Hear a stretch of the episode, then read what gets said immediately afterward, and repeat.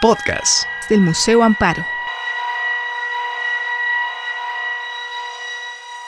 Hola, buenas tardes, bienvenidos al Museo Amparo. En el marco de los estudios de la colección permanente que se están realizando desde hace varios años, hemos organizado este ciclo de conferencias para dar a conocer justamente estos resultados. En esta ocasión damos la bienvenida a la doctora Angélica Velázquez para abordar el tema Arrieta y el género de la naturaleza muerta.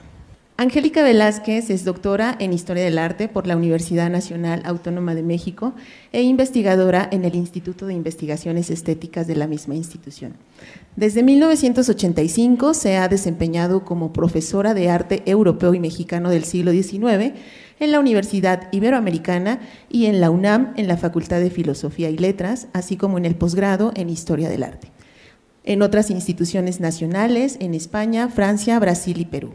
Su trabajo académico se ha centrado en el estudio del arte mexicano del siglo XIX, particularmente de la pintura y la escultura.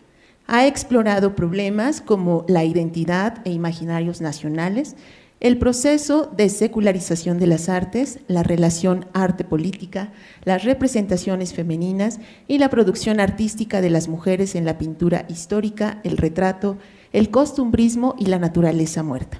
Es autora de numerosas publicaciones sobre la escultura y la, pintura del siglo XIX. Ha curado diversas exposiciones sobre el arte del siglo XIX en el Museo Nacional de San Carlos, el Museo Nacional de Arte y el Palacio de Iturbide. Pues Angélica, bienvenida. Estábamos comentando que hace ya siete años que estuviste aquí dando un curso en el Diplomado de Géneros Pictóricos. Nos da muchísimo gusto recibirte nuevamente en el Museo Amparo. Que disfruten esta conferencia y bienvenidos nuevamente. Gracias.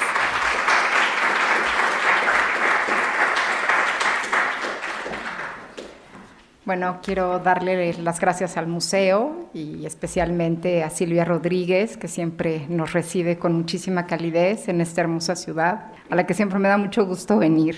Eh, el tema que voy a tratar aquí es el de la naturaleza muerta y eh, la producción de Agustina Rieta dentro como del desarrollo de este género durante el siglo XIX. Para esto voy a explicar primero algo que ahora nos parece como muy ajeno desde el siglo XXI, pero durante el siglo XIX, que es el siglo en el que vivió José Agustín Arrieta, dentro de, los ámbitos académicos también en que se movió, él aquí en en el de la ciudad de Puebla, las pinturas tenían una importancia diferente según el tema que trataran, que ahora nos parece como no importa el tema que traten, siempre que se trate como de una buena pintura, ¿no? Pero en ese tiempo, eh, esta jerarquía de los géneros, que era la que privaba en todas las academias, tanto de Europa como también en las, en, las que hubo aquí en México y en el resto del continente americano, eh, concebían la pintura según el tema, o sea, la importancia de la pintura según el tema que trataran. Esto no solo aplicaba para la pintura, sino también para las otras artes, como la escultura, como la literatura también. Entonces, en el, en el cenit, en el, en el punto más alto, digamos, de esta jerarquía se encontraba la pintura de historia, que narraba los hechos, pues, de los dioses, de los santos, de los héroes, este, de los personajes de la mitología o, en todo caso, de los grandes hombres de la humanidad. Es decir, que eh, en este género se desarrollaban como todas estas escenas que implicaban pues sacrificio, virtud, etcétera, una serie, digamos, de eh, valores que distinguían a los personajes del resto de los demás. Bueno, este sería como un ejemplo de pintura histórica. Les traje puros ejemplos mexicanos. En el tema, por ejemplo, de historia antigua, este es el caso, por ejemplo, no, no me voy a detener en los cuadros, pero nada más para que los vean, de el juramento de Bruto y la muerte de Lucrecia y el inicio de la, de la República en Roma. Luego tendríamos también dentro de este mismo género, tendríamos, por ejemplo, la, pintura de, las historias nacionales, que van a ser tan importantes en el siglo XIX para la formación de la, identidad y de la nacionalidad, ¿no? Entonces, tanto la historia antigua de Grecia y de Roma, como también la historia eh, moderna, la historia nacional. Dentro también de este mismo género estarían los temas mitológicos, como este de Baco y Ariadna, Y luego abajo de después del género histórico, que entonces se dividía en mitológico, en histórico y en eh, religioso, ¿no? Como sería el caso este de Juan Cordero, un pintor también de aquí de Puebla. Y después de estos vendrían por el retrato. El retrato que iba a representar, bueno, en el siglo XIX ya cambiaron las cosas, pero inicialmente y desde el Renacimiento, bueno, solo eran dignos también de hacerse retratos, pues los grandes personajes, los reyes, los príncipes, la nobleza y las altas eh, jerarquías del clero, ¿no? O, y a veces también de la burguesía. Entonces, después de esto, del retrato de los grandes, de los grandes hombres, bueno, venía eh, poco a poco, esto se fue democratizando y después se hizo también como los retratos, pues, de la burguesía y de las clases altas y medias. Después del retrato seguía entonces la representación de los hombres y las mujeres comunes y corrientes haciendo actividades también comunes y corrientes, que era la pintura de costumbres, ¿no? Y que dentro, por ejemplo, de la música o de la literatura correspondía, correspondería a lo que sería la comedia. Y la pintura histórica correspondería a lo que sería la tragedia también dentro de la literatura. Bueno, aquí les puse, este es el asalto a una diligencia, también en Río Frío de Manuel Serrano, que serían como todos estos temas costumbristas. Se trata de personajes anónimos, ¿verdad? Y haciendo escenas también, eh, digamos, de la vida cotidiana. Bueno, esto no sería tan cotidiano, pero sí en el México decimonónico. Después de esto seguiría el paisaje, pero si el paisaje tenía a veces un episodio o una escena histórica, entonces subía su categoría al, género histórico. Les traje esta vista de la de Chimalpa de José María Velasco, uno de los mejores paisajistas mexicanos del siglo XIX. Y después, al último, ¿verdad?, venía la naturaleza muerta. O sea, era el género más bajo dentro de toda esta jerarquía ¿Y por qué era el más bajo? Bueno, porque se oponía precisamente a los dioses y a los héroes, pues estaban los objetos. Dentro de esto había una teoría humanística que se había creado, humanista que se había eh, creado y desarrollado a partir del siglo XV, desde el Renacimiento, y que alcanzaría como su apogeo durante el siglo XVII, con toda una serie de teóricos, ¿verdad?, que van a decir que la pintura era como la poesía, ut pictura poesis. Y dentro de esto, la pintura entonces tenía que hablar como de las grandes virtudes y tenía que ser ejemplar también para los hombres. Y después de esto, bueno, se iba bajando pues hasta llegar a los animales o a las cosas incluso, ¿no? Es, decir, también la representación del mundo animal, vegetal y mineral. Entonces, em, esta, la naturaleza, les digo, va a ocupar el, el rango más bajo. Pero como todo en la vida, una cosa es la teoría y otra cosa es la práctica. Y aunque eh, dentro de la teoría así era como funcionaban las cosas, dentro de la práctica funcionaba de una manera un tanto diferente. Es verdad que la pintura histórica en sus diferentes vertientes, pues era la pintura que coleccionaban básicamente pues la iglesia, ¿verdad? También los príncipes, los reyes, la que estaba en los palacios, la que era de gran formato, etcétera. Pero por otro lado, eh, va a haber también un gran desarrollo de la naturaleza muerta, de floreros, y artistas muy cotizados y muy buenos como Bruegel, por ejemplo, sobre todo los artistas nórdicos, van a empezar a desarrollar este, este género con gran éxito y por otro lado van a poder vender sus obras incluso muy muy caras, tanto como la pintura como las pinturas de tema histórico. Entonces, bueno, esto es básico para poder entender la naturaleza muerta en su contexto y en su momento y en el siglo XIX, o sea, saber precisamente que es el género más bajo. Y los críticos de arte cuando vayan a las exposiciones, sobre todo a las de la Academia de la Ciudad de México, cuando vean una muy buena naturaleza muerta van a decir, ay, qué increíble nos parece, o sea, que el cuadro que más llama la atención en este salón es una naturaleza muerta, o sea, cómo este género tan humilde, este género tan bajo, ¿no? Y em, ahora, dentro de esto también, en el siglo XIX va a empezar a romperse de alguna manera esta jerarquía. En Europa, pues se va a empezar a hacer desde la segunda, desde los años 60 y 70 con los impresionistas, y en México se va a hacer unos años más tarde. Pero, por ejemplo, vamos a tener todas estas pinturas que mezclan los géneros. En un inicio, el género histórico abarcaba todos los géneros, porque abarcaba, por ejemplo, la representación de la figura humana, ¿no? Que era, bueno, la pintura de historia, tenían que representar un espacio también, fuera este urbano, rural, este interior o exterior, tenía que haber una representación del espacio, es decir, el artista también tenía que saber de paisaje.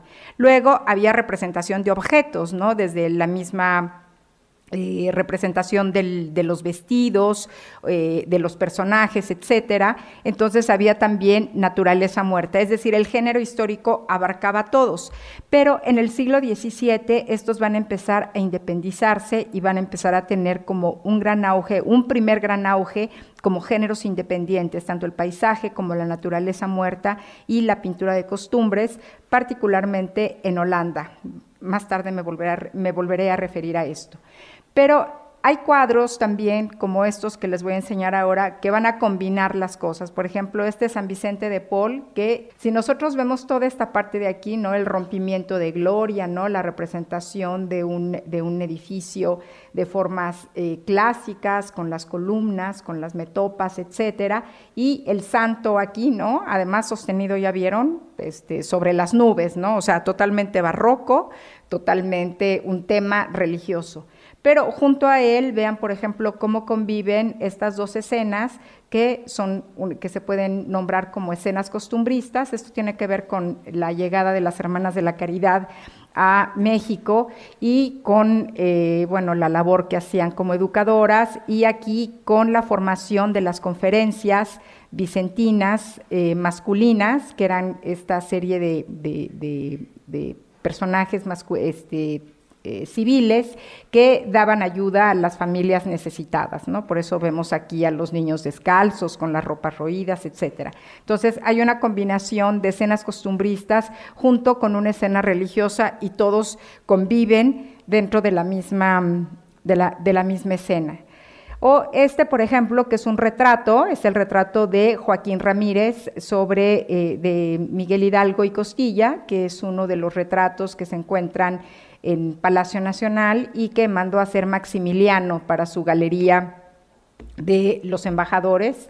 Y bueno, sí, es verdad, es un retrato de Miguel Hidalgo, ¿no? Hasta donde, eh, digamos, se pudieron eh, recuperar eh, sus facciones, pero al mismo tiempo es un cuadro de historia también, o sea, es un retrato historiado, se puede decir, porque está representado justo en el momento, ¿verdad? En el 15 de septiembre, son, aquí vemos las 5, ¿no? De la madrugada, aquí acaba de, con la mano, ¿verdad? Con un signo, con una retórica muy elocuente, está con la mano señalando la declaración de la independencia y atrás está la imagen de la Virgen de Guadalupe.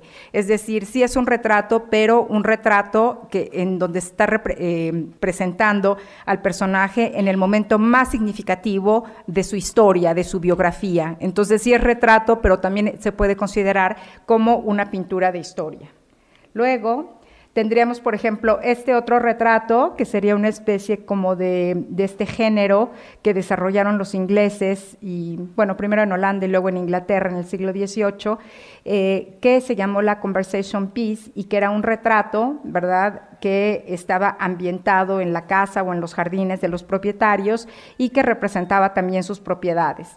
Este es el retrato de los hacendados de Bocas del señor Juan Farías, que había adquirido apenas recientemente esta hacienda y que está representado aquí con su primogénito y con su esposa, que se llamaba Paz Barajas, me parece. Entonces, bueno, tenemos por un lado el paisaje, aquí en esta, ¿no? en esta parte, tenemos el retrato también de los dos, este retrato parece tomado más bien de una fotografía, mientras que el retrato de don Juan Farías sí está tomado del natural, es una hacienda en San Luis Potosí, y si nos acercamos, y aquí tenemos una naturaleza muerta, claramente, ¿no? Entonces tenemos el retrato, el paisaje y la naturaleza muerta. Ahora vamos a ver otros. Por ejemplo, este es un paisaje, es la vista, la representación de la hacienda de Colón, que está entre Puebla Morelos, hecha por Eugenio Landesio para Lorenzo de la Hidalga, que era el propietario. Y eh, vean, por ejemplo, lo que tenemos aquí. Bueno, sí, este el paisaje, ¿no? Este, vemos la fachada de la capilla, la casa grande, etcétera.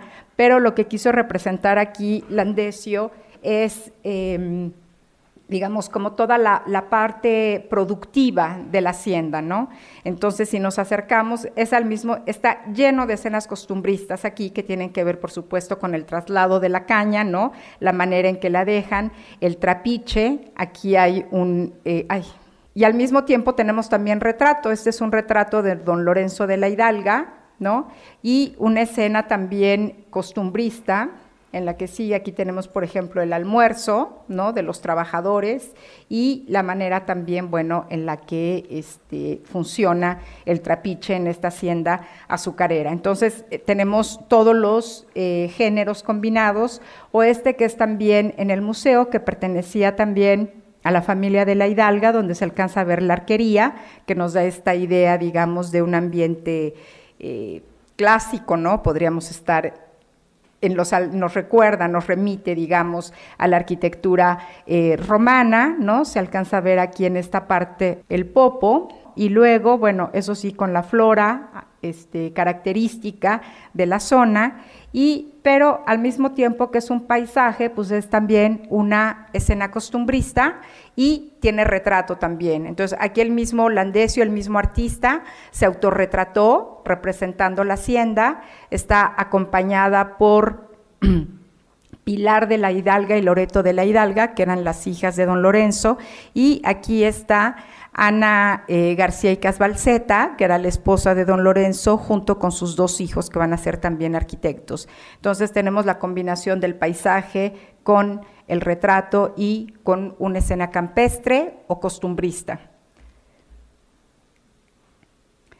Bueno, y ah, ahora tendríamos, ya que entendí, ya que creo que eh, pudo haberles quedado claro esta, esta idea de los, de los géneros y cómo se van a combinar también en el siglo XIX y cómo, por otro lado, esta sería la práctica, pero como dentro, digamos, de la teoría académica, pues eh, el, el, género de la naturaleza muerta o del bodegón ocupaba el rango más bajo dentro de toda esta jerarquía.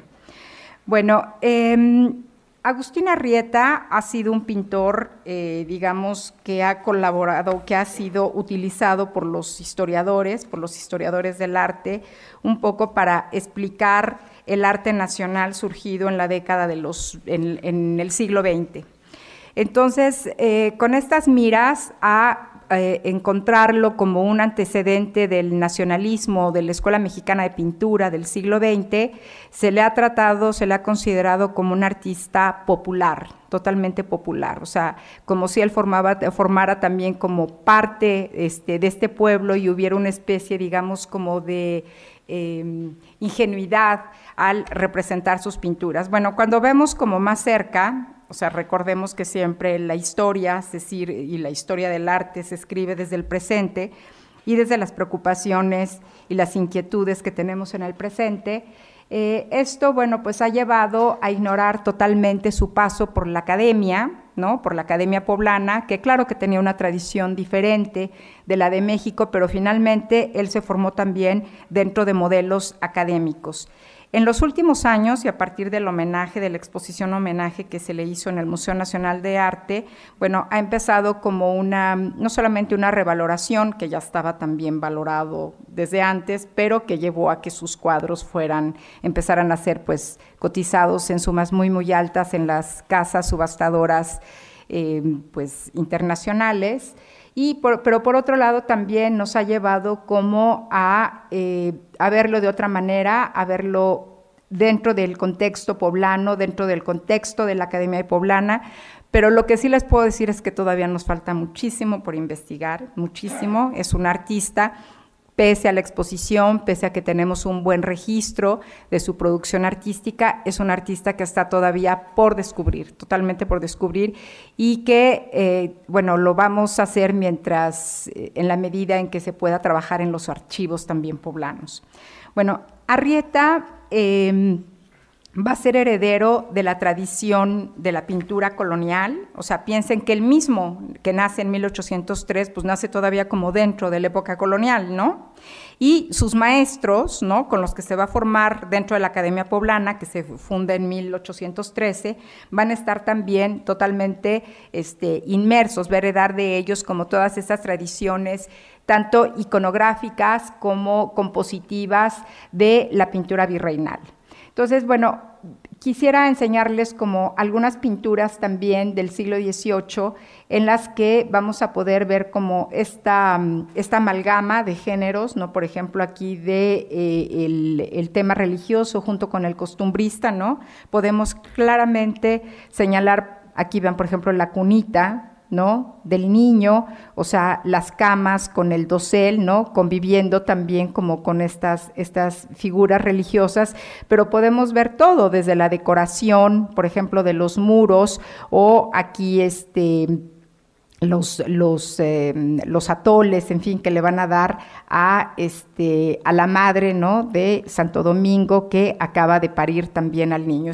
En todo caso, una escena totalmente costumbrista, si se dan cuenta, junto con el tema, con el tema religioso, y donde vamos a poder ver también cómo en el siglo XVIII no solamente el costumbrismo, sino también la recreación de, eh, de lo que podríamos llamar como naturaleza muerta. Por ejemplo, en esta mm, bendición de la mesa, donde encontramos aquí al niño Jesús, ¿no? Como la cúspide de la composición y que está en el momento de bendecir los alimentos al lado de sus padres y acompañado y servido por una serie de, este, de, ángeles. Claro, por supuesto que todo esto de la comida, o sea, y los panes, vean que se trata de una comida muy frugal, está relacionada con la Eucaristía, con la idea, ¿no? Del pan, del, pan, del pan eucarístico. Y, eh, y por otro lado también es también muy frugal para decirnos también Está en, está en, contra, digamos, esto estaría como contrapuesto a la idea de una mesa abundante, de una mesa donde eh, se estuviera haciendo eh, uso de la gula, ¿no? Del pecado de la gula. Por eso es que esta, esta mesa resulta tan tan frugal, ¿no? acompañada también de algunas, de algunas flores. Y bueno, no me quiero detener más en esto, pero sí quisiera que, quedara claro cómo en la pintura del siglo XVIII se encuentra ya toda esta, mm, eh, y todo este interés por representar eh, digamos, los objetos, ¿no? Aunque claro, metidos junto con las escenas costumbristas. Donde vamos a ver más claramente esto va a ser en la pintura de castas. Recuerden, la pintura de castas era esta pintura en la que se eh, presentaban las diferentes eh, mezclas raciales de los pobladores de la Nueva España. Las va a haber de muchos tipos, tampoco me voy a detener en esto, pero lo que sí quisiera que notaran es cómo dentro de, esta pintura de castas va a ser muy importante la representación de los productos de la tierra. Aquí, por ejemplo, tenemos una piña, ¿no? Luego tenemos, bueno, guayabas y otros, otros, otros frutos dentro de esta serie de castas. Y si se dan cuenta, tienen unos numeritos aquí y por atrás de la pintura dicen qué clase de fruto o fruta es. Em, esto tenía la clara intención por parte, digamos, de este orgullo o este patriotismo criollo de hacer ver la riqueza de la tierra de la Nueva España, ¿no? Hacer ver como todos los productos que crecían y em, se producían ¿no? aquí en, la, Nueva España y relacionarla precisamente con la eh, mezcla de las razas y por otro lado con los oficios y con el paisaje.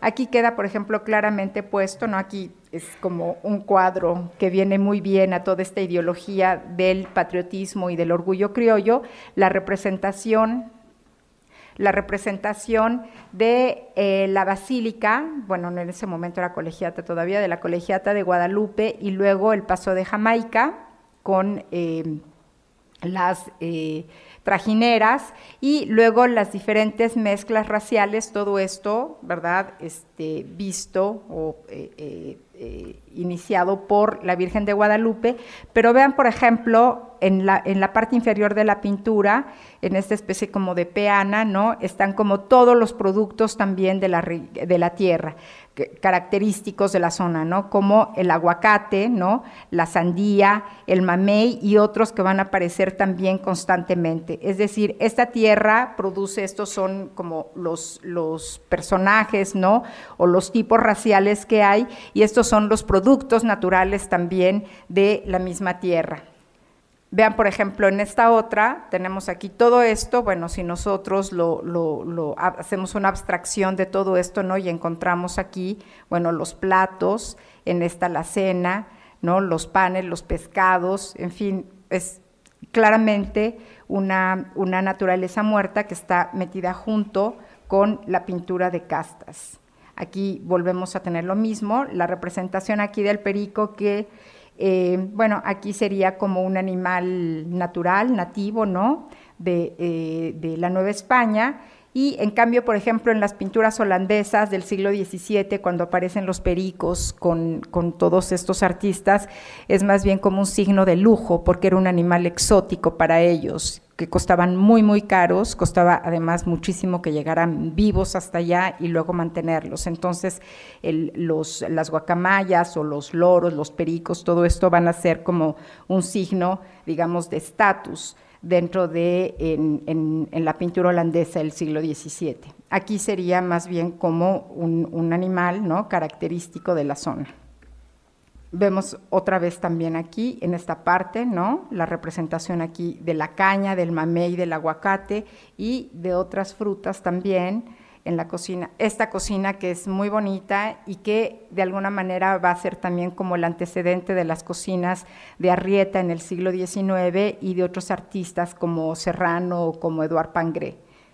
Pero vean esto, por ejemplo, ¿no? En estas de aquí, justo tenemos aquí en esta parte ¿no? la, representación también de los frutos junto con las mezclas raciales en un, en un exterior también.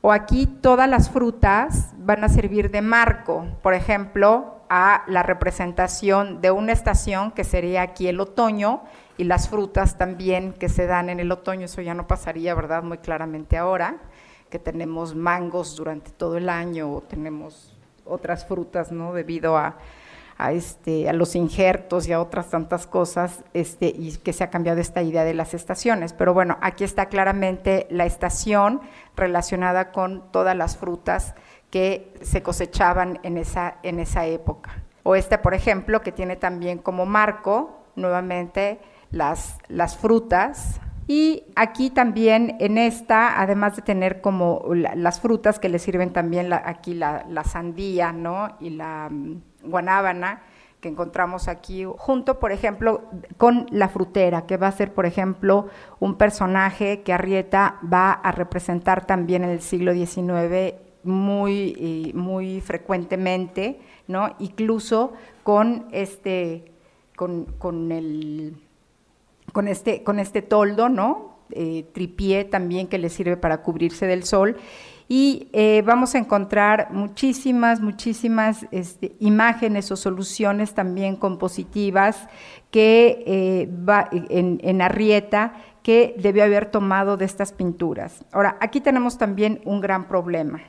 Y el problema es que generalmente todas estas pinturas del siglo XVIII, que apenas recién hace unas décadas empezaron a, darse a conocer, ¿no?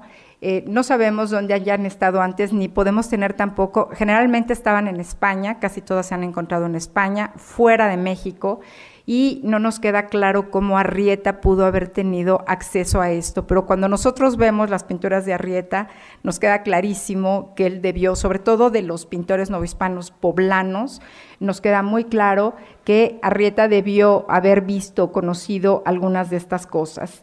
Y, o tal vez también como influencia, está todavía por estudiarse, o sea, esto que les estoy diciendo son cosas que hemos sacado de la observación de las pinturas, pero que todavía tenemos que documentar. Eh, están, por ejemplo, las vistas también trabajadas por Arrieta de las plazas y de los mercados, como esta que es la Plaza del Volador, es un cuadro que recién apareció Em, en una casa subastadora en España. Aquí se ve la fachada de Regina Coeli, que es el mercado del volador. Aquí se alcanza a ver una de las fuentes que habían construido muy recientemente y luego tenemos otra vez la representación de los diferentes tipos. Aquí tenemos, por supuesto, a la frutera, que es un tipo que aparece desde desde las últimas décadas del siglo XVIII, y otra vez como peana, vean por ejemplo la piña, ¿no? Abierta, cerrada, el mamey, el aguacate, la guanábana, etcétera. Bueno, aquí este es un detalle de una pintura que ahora está en el, en el Palacio de Iturbide, en la exposición de Pintado en México. Y eh, este es un detalle de, una, de esta pintura hermosísima que está en, en Malta, donde vean, tenemos aquí, bueno, la llegada, ¿no?, de las chinampas con toda la fruta y las verduras que recolectaban en Tierra Caliente, que es decir, el actual estado de Morelos, y luego todas las verduras de la zona, por ejemplo, de, eh, de Iztapalapa, Xochimilco, etcétera, que eran las zonas ¿no? que abastecían a la Ciudad de México de todas las verduras. Aquí tenemos exactamente lo mismo, aquí van llegando, ¿no? Las chinampas con todas las verduras y luego todo esto, esto es la plaza mayor del, o sea, es el actual Zócalo, ¿no? Este es la Plaza Mayor de la Ciudad de México, esta es la fachada del Pariam, esta es la catedral y la pintura estaría vista desde la azotea del Palacio Virreinal, que hoy sería el actual Palacio Nacional, y para que vean cómo llegaban hasta aquí, ¿no? Las chinampas y el canal también, y bueno, todo estaba convertido en un mercado donde vendían todas estas frutas y estas flores traídas de ahí. Ahora, esta pintura que es muy singular también del siglo XVIII y que ya no está relacionada absolutamente con nada, ni con un tema religioso, ni con la representación de una plaza, sino es así una especie como de acercamiento a un mercado tal y como podría parecer en, em, en, la pintura holandesa del siglo XVII.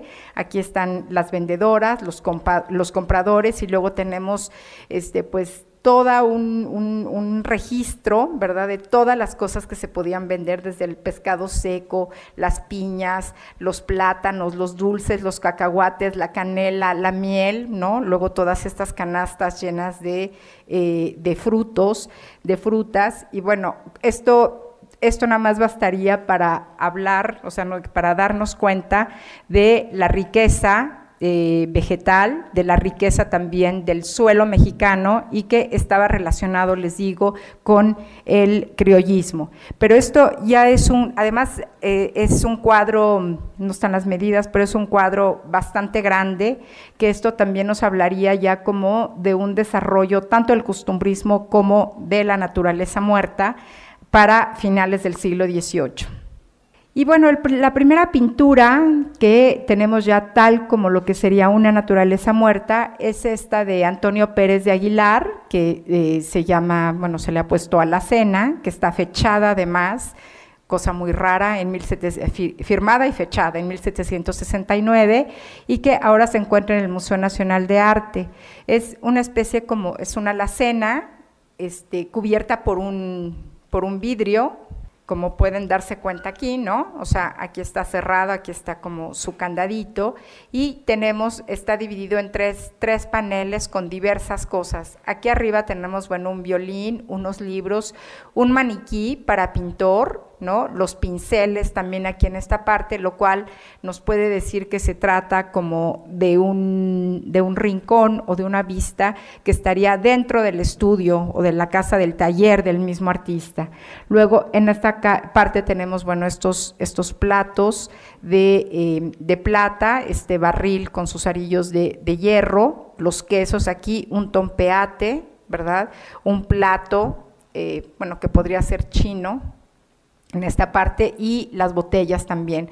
O sea, hay ya como este deseo de una representación fiel y real de los objetos y sin ningún otro interés, ¿no? O sea, no como complemento de una pintura religiosa, no como complemento de una pintura costumbrista o de la pintura de castas, sino con una total autonomía. Esto nos hace pensar y nos pone, pone en cuestión muchas cosas, ¿no? Generalmente se, se, considera que la pintura colonial y la pintura novohispana es abrumadoramente de tema religioso, ¿no? O sea, que prácticamente los artistas no hicieron otra cosa más que pintar temas religiosos. Bueno, esto fechado en 1769 nos dice que todavía hay muchas cosas que tenemos que estudiar y que conocer y un poco, eh, bueno, desmienten, digamos, esta, esta idea que hasta años muy recientes, ¿no? Hasta hace poco, pues se decía esto, ¿no? Los pintores, bueno, pues solo podían hacer temas religiosos, no para nada. O sea, cada vez nos encontramos más retratos, más pintura, más vistas de ciudades, más escenas costumbristas, este, y bueno, y una pintura como esta, que no las tengamos ahora, que no estén en los museos, que no las hayamos registrado, eso no quiere decir que no hayan existido. Y entonces, bueno, nos, nos hacen que tengamos que ir como con más cuidado en estas generalizaciones que se hacen a veces, pues, eh, er, erróneamente. Bueno, y ahora sí, ya vamos a entrar con Arrieta. Arrieta tendría como, les digo, se formó en lo que fue, es un título muy largo que nunca me he aprendido, en la Escuela de Dibujo de la Real Junta de Caridad para la Buena Educación de la Juventud, ¿no? Que fundó, bueno, José Antonio Jiménez. Eh, junto con otros eh, hombres de bien, ¿no? como se decían todos estos hombres ilustrados, para educar a la juventud. En realidad, bueno, aunque tenía esta escuela, pues era, es conocida como la Academia Poblana, ¿no? fundada en 1813. Él se va a formar ahí con todos estos artistas que ya les dije venían, ¿no? Se habían formado en la época, en la época colonial y Arrieta va a ser un artista que va a trabajar absolutamente todos los géneros. Va a trabajar el género religioso, va a trabajar el género del retrato, va a trabajar el costumbrismo y, bueno, tal vez el paisaje, no tanto, pero incluso sí también, también conocemos algunas obras de paisaje. Y va, por supuesto, los bodegones, las naturalezas muertas, alacenas, cuadros de comedor, como también se les ha, se les llama, se les ha dado todos, todas estas denominaciones. Y em, bueno, de la pintura religiosa eh, todavía el, el, problema que tenemos es que no firmó todas sus obras, ¿no? Muchas de sus obras no están firmadas y esto dificulta muchísimo ahora la catalogación o el seguimiento puntual de su producción. Este San Pascual Bailón sí está firmado y sí está fechado en 1852. Es un cuadro que está aquí en el museo, es un cuadro también muy pequeño, seguramente realizado para una devoción personal o familiar. Él va a tomar, o sea, este es el cuadro que está aquí en el museo, les voy a enseñar ahora la pintura de Manuel Caro, que está también en, bueno, o estaba en una colección poblana eh, particular, y eh, no sé ahora dónde esté porque la referencia de donde lo saqué es ya un poco vieja, pero vea, por ejemplo, cómo tomó exactamente el modelo, ¿no? O sea, aquí tenemos la custodia, aquí la tenemos, claro que él agregó aquí unos angelitos que no aparecen acá, luego aquí, en lugar de que las hornillas estén a, a las espaldas de San Pascual, él las puso frente a San Pascual y esta naturaleza muerta que se encuentra aquí en el extremo inferior izquierdo de la pintura, él lo va a aumentar todavía más aquí en, esta parte. Eh, es muy curioso cómo, bueno, San Pascual Bailón había sido un santo canonizado a finales del 17, 1690, 91, algo así, y eh, había sido un santo, bueno, había sido un fraile franciscano que eh, totalmente autodidacta, que solo hasta los 25 años, hasta los 25 años, entró como, como lego a el convento, a un convento de San Francisco. Y claro, como su preparación no era muy sofisticada ni muy, ni muy profunda, las tareas que realizaba en el convento eran las tareas pues como más sencillas. Había, sido barrendero, había sido limosnero, eh, había sido también em, cocinero, por supuesto, es decir, había tenido como todos los trabajos más humildes. Cuando se le canoniza a finales del siglo XVII, sobre todo se le canoniza por su devoción y por su amor a la Eucaristía, por eso generalmente está representado con, junto con la custodia, ¿no? como lo tenemos aquí en esta parte. Pero parece que esto de que haya sido, por ejemplo, el patrón de los cocineros, es algo como, como ha sido como una devoción que hasta donde yo he encontrado es como totalmente regional, es como de la zona de Puebla, Tlaxcala y esta zona, porque por ejemplo en la tradición eh, ibérica no se, le, no, se le, no se le conoce como patrón de los cocineros, ¿no? O sea, así como que ha tenido todos estos trabajos muy humildes dentro del mismo convento, pero no como el santo patrono de los cocineros. Em, entonces, bueno, por eso aquí Arrieta lo representa y son como todas estas eh, adecuaciones, digamos, que eh, hace la pintura virreinal para adaptarlo ¿no? a, las necesidades y a las devociones locales. ¿no? Aquí lo tenemos, por ejemplo, preparando una sopa, aquí cuando se le aparece la custodia, ¿no? y entonces el en signo también, bueno, de humildad, cruza los brazos eh, sobre el pecho pero es el momento también en el que está haciendo la cocina. Entonces, vean, por ejemplo, aquí tiene como este trapo que le sirve al mismo tiempo de mandil, igual que este tiene acá también su mandil para dar cuenta que se trata de un cocinero y luego aquí el mandil y el hábito están amarrados con el cordón de San Francisco, que ustedes ya pudieron ver aquí en esta parte, ¿no? Esto ha llevado también, eh, y bueno, falta también hacer como una investigación más rigurosa sobre esto, pero no he encontrado otro lado donde se le considere como el patrón de los cocineros, ¿no? Y em, eh, hay, por ejemplo, eh, se han hecho varios, este, varios versos en relación a esto, como el de San Pascual Bailón, Bailame en este fogón, tú me das el sazón y yo te dedico una canción, ¿no? Que parecen totalmente de autoría, bueno, este, les digo, eh, regional.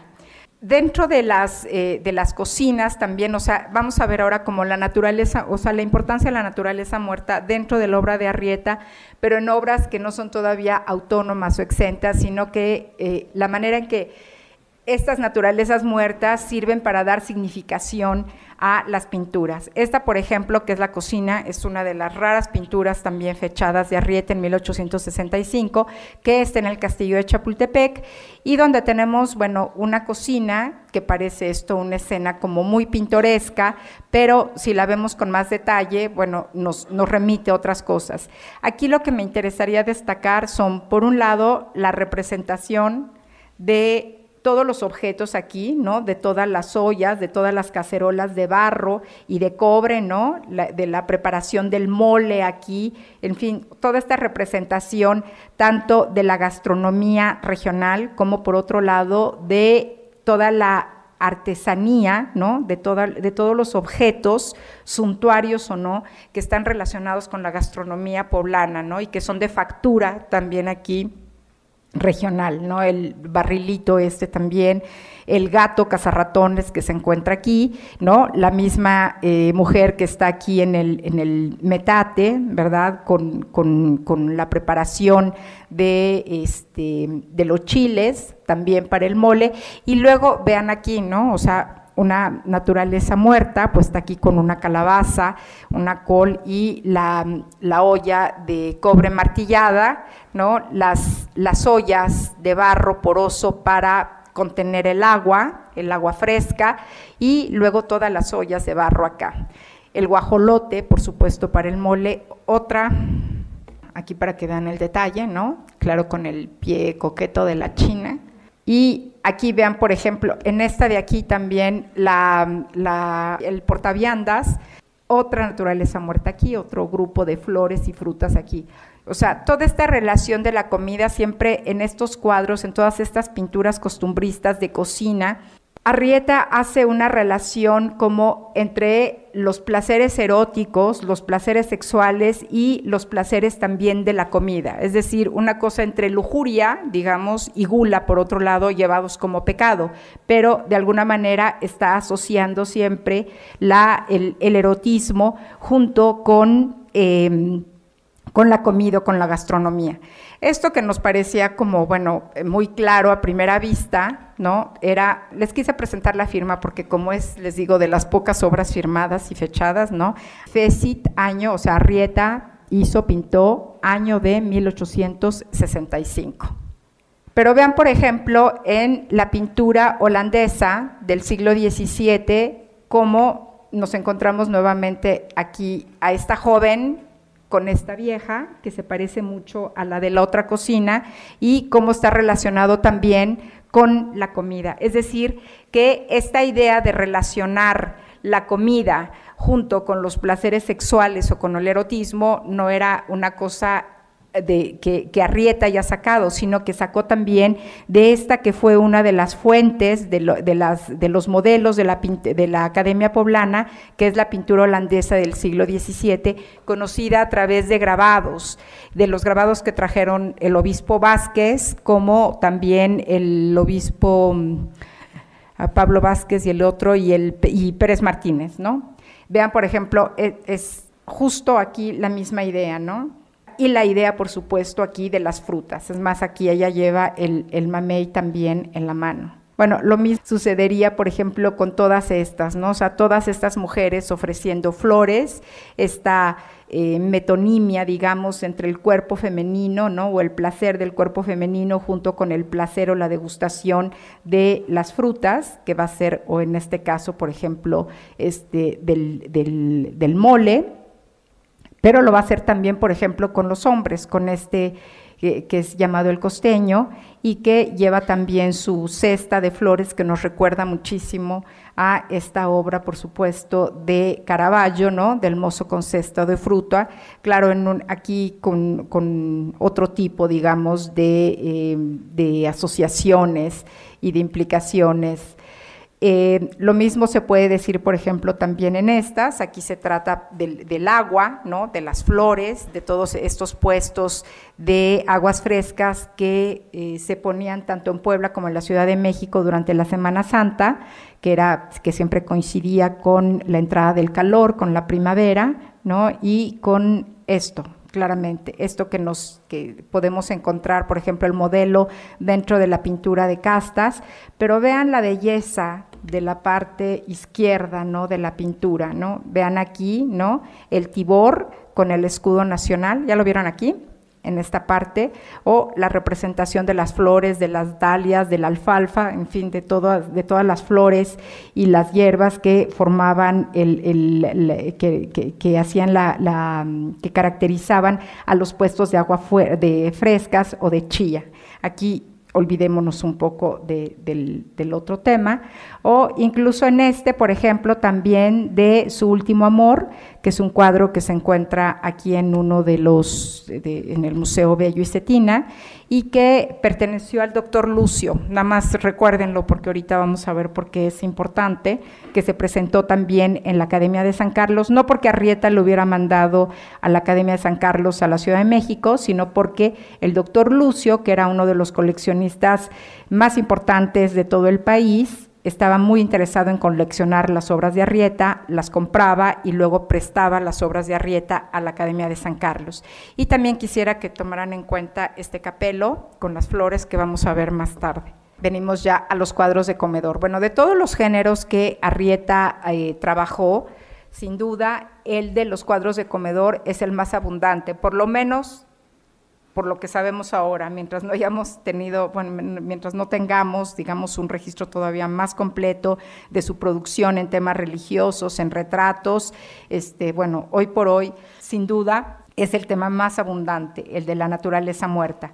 Ahora, estos son llamados todos cuadros de comedor. Eh, uno de sus discípulos en el siglo XIX decía que, eh, bueno, les daba otro nombre, les daba el nombre de Alacenas, que es Bernardo Olivares Iriarte, que además fue, digamos, discípulo de eh, Arrieta, y cuando se muere Arrieta en 1874 decía que eh, Arrieta había desempeñado con suma facilidad el tema de las alacenas, que es el nombre que les da. Por eso les digo que tienen varios nombres. Puede ser cuadro de comedor, por ejemplo, este es una denominación de época, que es la de alacena, que también podría ser, que también es correcta. Y decía Bernardo Olivares, estas obras se componen de la reproducción de todo género de objetos, piezas de cristal, porcelana, objetos de bronce, frutas, flores, recaudo de cocina, legumbres, peces, aves, etcétera, etcétera.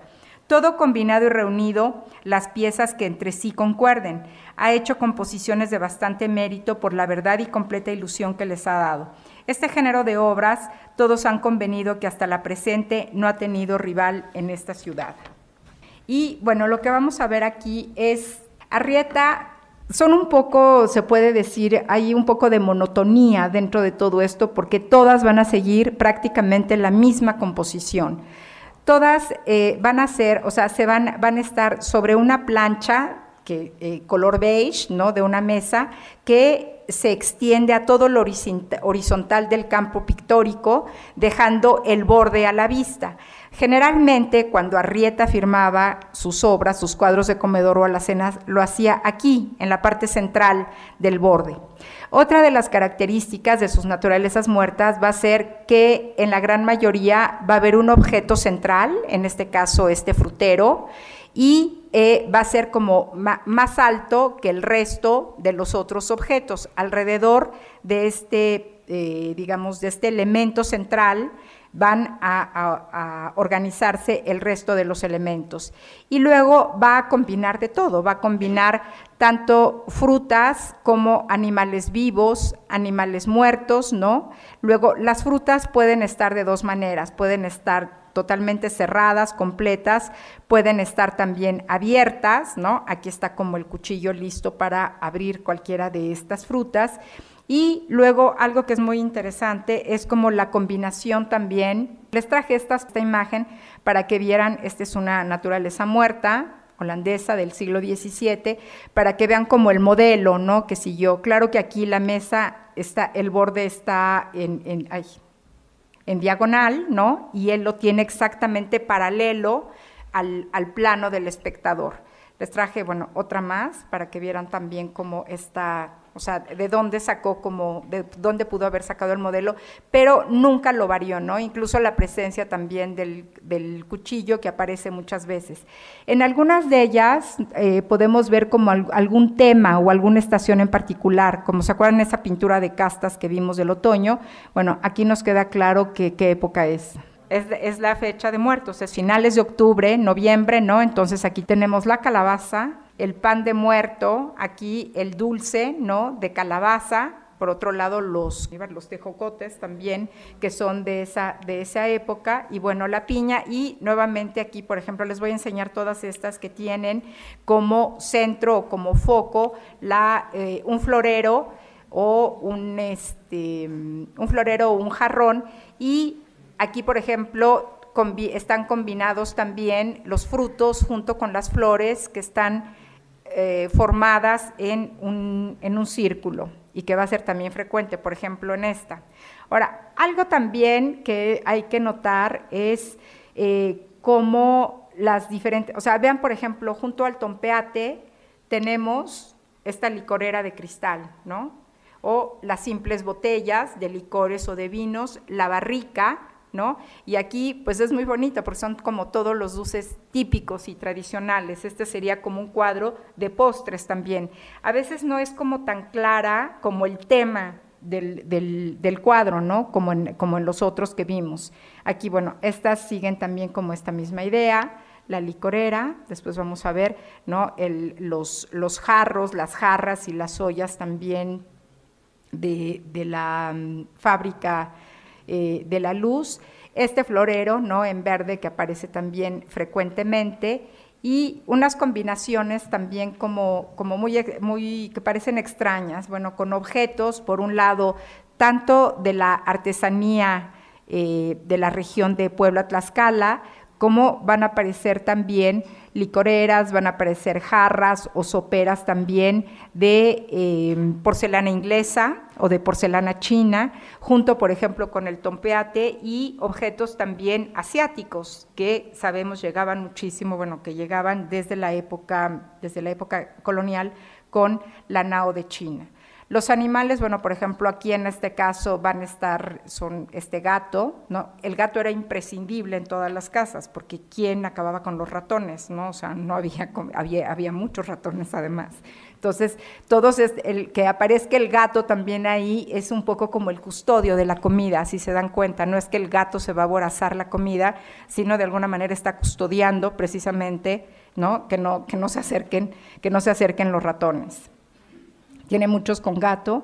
Esto llevó, por ejemplo, a Felipe Gutiérrez a decir en una de sus críticas que, este, que esto no podía ser real, que ya parece que el gato iba a estar tan quietecito junto a los chorizos, ¿no? Y junto también al pollo que está aquí, eso no podía ser, ¿no? O sea, el, dentro de, de, esta visión muy dogmática del realismo no podía ser. Y eh, vea, ah, aquí está, vean por ejemplo, ¿no? Aquí está la firma en el borde y en el centro. Muchas veces es lo que hemos, hemos observado también, es que estos cuadros, por supuesto, eran para los comedores, ¿no? De, los, de, las casas poblanas en general, aunque les digo que también este, había coleccionistas de él en, en la Ciudad de México. Cuando firmaba uno, no firmaba el otro. Hay muchos que le hacen par, ¿sí? Entonces firma nada más uno, pero el cuadro en par o los cuatro, porque a veces eran cuatro, dos o cuatro, los otros no los firmaba, solamente firmaba uno, bueno, para complicarnos la vida más todavía. Este, que claramente vean, por ejemplo, aquí las, las flores, ¿no? Del el cempasúchil, ¿no? Las cañas, o sea, claramente queda también como la época, las naranjas también de la época, dulce de calabaza, las pepitas, y bueno, aquí la figura esta de cerámica eh, china. O aquí no, este, la, no es una sopera, es una, para poner las, las verduras, se me escapa ahorita el nombre, ¿no? De porcelana china, junto, junto con la, la olla de, de, barro, ¿no? Que es aquí del, de la misma zona, y bueno, y aquí con el, el, el, centro también de la pintura es este, este lote, ¿no? Con el cuitlacoche. Este es el del museo, perdón por la foto, pero no, no, no, no sé por qué no, no, no, pude encontrar una mejor, que es aquí del, del, museo. Aquí, por ejemplo, el objeto central, ya se dieron cuenta, son estas ollas en las que se ponía el agua y tenemos también un animal muerto junto con las licoreras. Esta es de mejor calidad, en todas estas que les voy a enseñar, la olla, la olla de agua es el, objeto central y vean, por ejemplo, cómo va repitiendo también como los mismos objetos. Otra hipótesis que se tiene respecto a sus naturalezas muertas es que la misma gente le ponía como los objetos de su propia casa para que los representara. ¿Sí? Y esto va a quedar como muy, muy claro en sus otros cuadros de cristales. Este, bueno, tenemos entonces el florero, luego tenemos la jarra de mm, la, olla de barro para el agua y estos floreros acanalados que a veces están pintados de dorado y otras veces como estos, ¿no? Eh, este es otro, el, eh, otro cuadro que está aquí en el museo y que forma también como la parte central junto aquí con una cesta, ¿no? con todas las, verduras y eh, una pieza aquí de una pata de cerdo, un trozo de tocino, ¿no? Eh, la gallina muerta. Hay otros, por ejemplo, en los que aparece una gallina y están como todos los elementos para cocinar el caldo de pollo, por ejemplo, ¿no? O sea, todo lo que haría falta para hacer el, caldo, eh, para preparar un caldo de pollo. Pero no es evidente en todos. Bueno, estos tienen este, este, este florero en común, como podemos ver, que también era una manufactura poblana. Eh, en este sentido, los cuadros retratan como, pues no, digo, sí, retratan como muy bien, como toda esta, mm, eh, esta parte de la cultura material de las casas poblanas, es decir, de los ajuares, de los objetos que podía haber en las casas poblanas. Otra vez volvemos a tener aquí la, la porcelana inglesa junto con el florero en blanco-negro y ya un cuarto elemento central serían estos barriles, que eran también producción regional, pescados que no es también como tan frecuente encontrar en sus cuadros, Y em, esto llevó, por ejemplo, a Guillermo Prieto, que era un gran admirador de Arrieta, en un viaje que hizo ya durante, pues casi el porfiriato, sí, en el porfiriato ya, bueno, a inicios del porfiriato, hace un, un viaje a Puebla, ya no es tan joven como cuando lo visitó en la década de los 40, y entonces quiere buscar por todos lados, bueno, ya le dicen que Arrieta ha muerto, y va a casa de, todos los, varios coleccionistas poblanos en busca de los cuadros de Arrieta, ¿no? Visita entonces la casa de Francisco Cabrera Ferrando, ¿no? Donde va, ve varias de las obras de Arrieta y eh, escribe una reseña en forma epistolar a su amigo, el nigromante, que se publica en un periódico de la Ciudad de México, y respecto de los bodegones decía que eh, decía, me volvía al otro lado, o sea, viendo los bodegones en la casa de Francisco Cabrera Ferrando, me volvía al otro lado y repicaba las manos con aquellos cuadros de verduras, pollos, trastos en que está reproducida en la clase media la lucha de costumbres el pichel de Sajonia y el jarro de pico agudo, el plato poblano de pajarito y la azucarera parisiense, el pollito tísico para el vejete enfermo y la lonja de bistec suculento. Esto es como muy bonito lo que dice esta lucha de costumbres, ¿no? Porque habla precisamente como del sincretismo, no solamente de la cocina poblana, o sea, cómo se nutrió de una tradición asiática, de la tradición española, de la tradición, bueno, eh, local, ¿no? Este, de, de, México, sino también dentro de todos los enseres, ¿no? De todo lo que venía, o sea, podíamos encontrar el barro, ¿no? Este, el tompeate, el vidrio, el cristal, eh, el, estaño, ¿no? O sea, todos estos diferentes elementos y materiales también venidos de todas partes, ¿no? De Asia, de Europa y de México también. Hay otros, por ejemplo, como estos que son más raros, donde aquí, por ejemplo, es una calabaza o que no tienen un centro específico, pero esto es una excepción totalmente porque la mayoría de ellos siguen como el, esquema que hemos visto. Esta, por ejemplo, aquí están los dos, está la sartén, ¿no?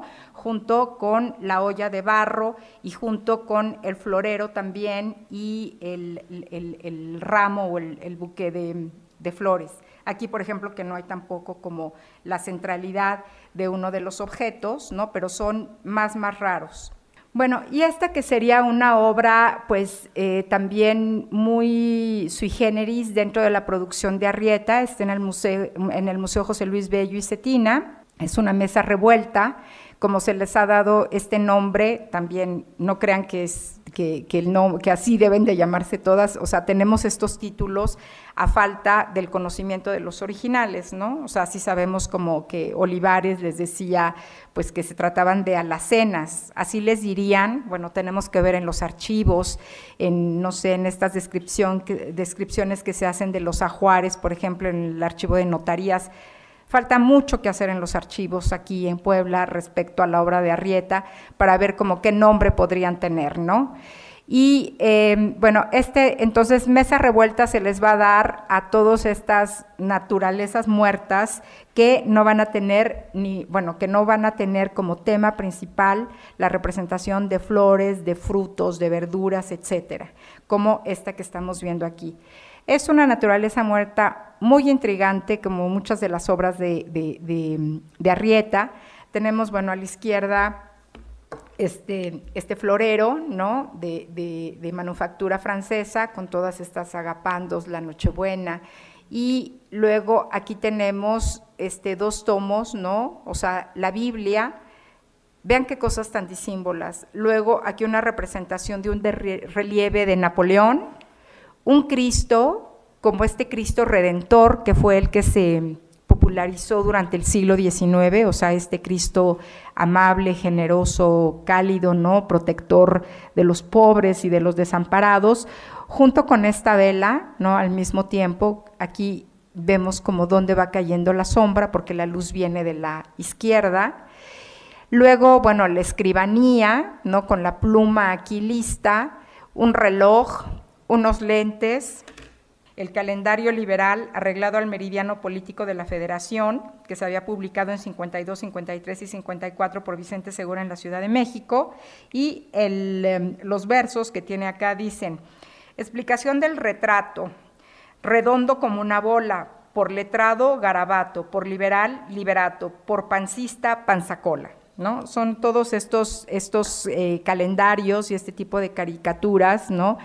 Eh, realizados en un momento muy turbulento en todo el país, que fue el año de 1856, que es cuando el constituyente estaba redactando ¿no? la constitución, o sea, después de la revolución de Ayutla, y 57, que es el año cuando se promulga la constitución, y que marcan, o sea, estos años, ¿no? es con, lo que se inicia como lo que se llama como la gran década nacional, de 57 a 67, que el país vivió en guerra, ¿no? en, esta, en esta guerra ideológica, en esta guerra civil entre liberales y conservadores. Siempre nos hemos preguntado de qué lado estaba Rieta, ¿no? O sea, lo, lo, más fácil, ¿verdad? Y lo más ingenuo también por otro lado, pues sería pensar pues que sería como un liberal y que estaría como del lado del pueblo, ¿no? Pero no tenemos todavía como muy, muy claro cuál sería como su posición política. Eh, en una tesis de maestría que se hizo en el posgrado en Historia del Arte, eh, una alumna trabajó dos cuadros de Arrieta y encontró los, los volantes, los periódicos que están representados en la pintura. Y bueno, gracias a esa investigación que ella hizo, podríamos decir que, que, que, que, estaría más bien del lado conservador, ¿no? Que estaría más bien, que tendría también como, que estaría más bien del lado de los conservadores.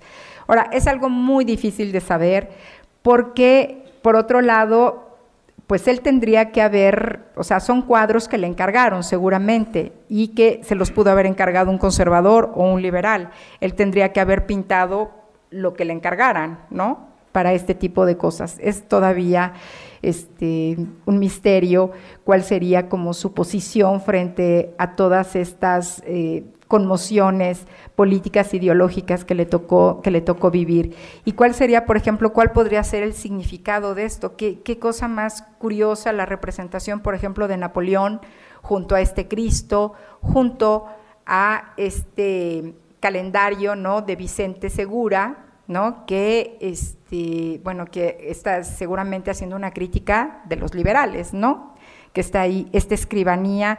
Bueno, seguramente hay algo detrás de esto, esto no creo que se le haya ocurrido hacerlo a él, sino seguramente fue un cuadro también por encargo, bueno, que está todavía por resolver su significado, su posible, su posible lectura.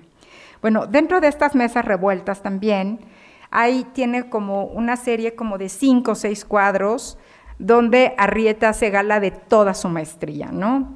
Van a tener casi todas también la misma composición, es decir, se va a formar un capelo, un capelo en el centro, que es estos que tenemos aquí, ¿no? sobre una plancha de mármol, que podemos ver acá en esta parte. Sobre esa plancha de mármol se encuentra un espejo con el marco dorado que tenemos aquí, y luego este espejo va a reflejar la decoración de los muros de la habitación donde se encuentra. ¿Ya vieron? Aquí se alcanza a ver la decoración, aquí se alcanza a ver el techo, ¿no? Seguramente un cielo de la habitación. Luego aquí se alcanza a ver la división también del muro. Bueno, este espejo va a reflejar cada uno de los objetos que se encuentran en el primer plano. Entonces, bueno, por ejemplo, aquí vemos esta licorera roja que tiene su reflejo acá en esta parte. Este vaso blanco tiene su reflejo aquí en esta parte. Luego tenemos estas dos licoreras, ¿no? Una y dos que se reflejan aquí y acá. Luego la base del florero que está reflejada acá en esta parte. Aquí veríamos los reflejos también del capelo, ¿no? Y luego vean, por ejemplo, cómo la misma licorera roja se refleja también no solamente en el espejo, sino se refleja también en el capelo. ¿Ya lo vieron aquí? El rojo.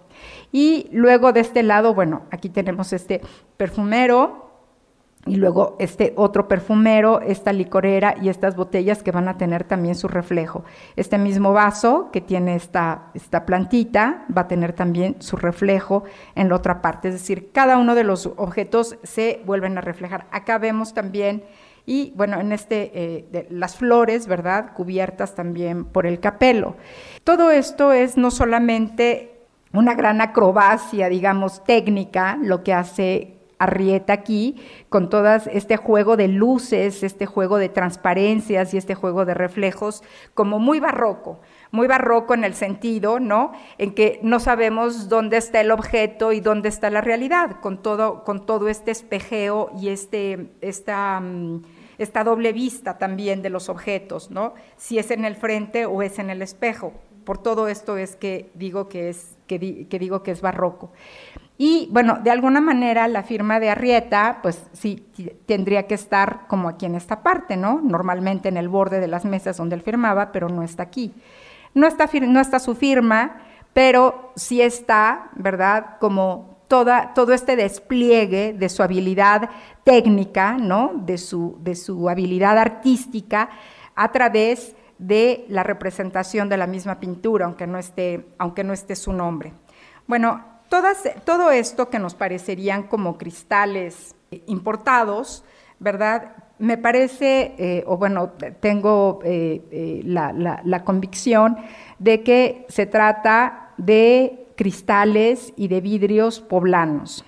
Puebla, ¿verdad? Que fue que pese a, las dificultades económicas y a las guerras que hubo en el siglo XIX, sus empresarios siempre se mantuvieron como muy entusiastas para hacer, para meterse como en nuevas, en nuevas empresas y en nuevos proyectos.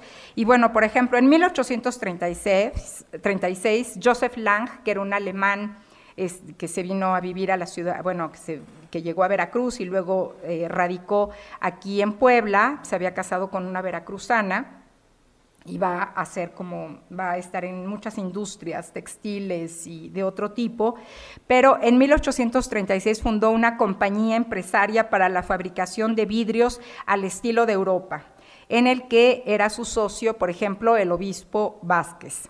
Luego, en 1843, hubo otra compañía también de vidrios y, de, cristales, Alcerreca y compañía. Y en 1855, que parece que fue una que tuvo más éxito, el francés Honoré Quinar, junto con otros empresarios también poblanos, hizo también una compañía de vidrio. En 1839, el periodista Francisco de la Peña opinaba aquí en Puebla, que en Puebla se hacían, se fabricaban vidrios grandes, medianos y chicos, diáfanos y hermosos y capelos de todos tamaños, suficientes para surtir a la República entera. Es decir, que se hacían aquí todos esos capelos para, bueno, no exportarlos, para venderlos en toda la República, pero también se exportaban, por ejemplo, a Sudamérica. En 1852, Juan de Valle, que va a ser una, como un recuento de todo lo que hay en, Puebla, este, en su guía de forasteros, declaraba que la fabricación tanto de vidrios planos como bucosos, es decir, ha llegado a toda perfección en esta ciudad, teniendo la satisfacción los poblanos de haber visto capelos de vara y cuarto de largo y de una claridad muy, muy hermosa. Claramente ustedes ¿qué pensarían? ¿Quiénes serían los comitentes de estas obras? Pues claro que los empresarios que tenían como todos estos, estas fábricas, ¿verdad? Y estas empresas de vidrio y de cristal. Con ello entonces, digamos, el, el propietario o el comitente tendría como la doble satisfacción, ¿no? De ver, por un lado, de ver representados los productos de su fábrica, de sus empresas, pero por otro lado también digamos que trascendidos gracias a la habilidad artística de Arrieta, que es lo que se representaba, ¿no? que es en, la pintura. Y bueno, estos son los otros que hizo. Vean cómo se vuelven a repetir los mismos objetos. Aquí encontramos, por ejemplo, el perfumero, ¿no? Están los vasos y claro, el vidrio es diferente. Yo nunca había visto esto, o sea, como estos, este, en un momento pensé, bueno, yo decía, si son flores naturales, pues no van a durar nada porque se van a marchitar inmediatamente.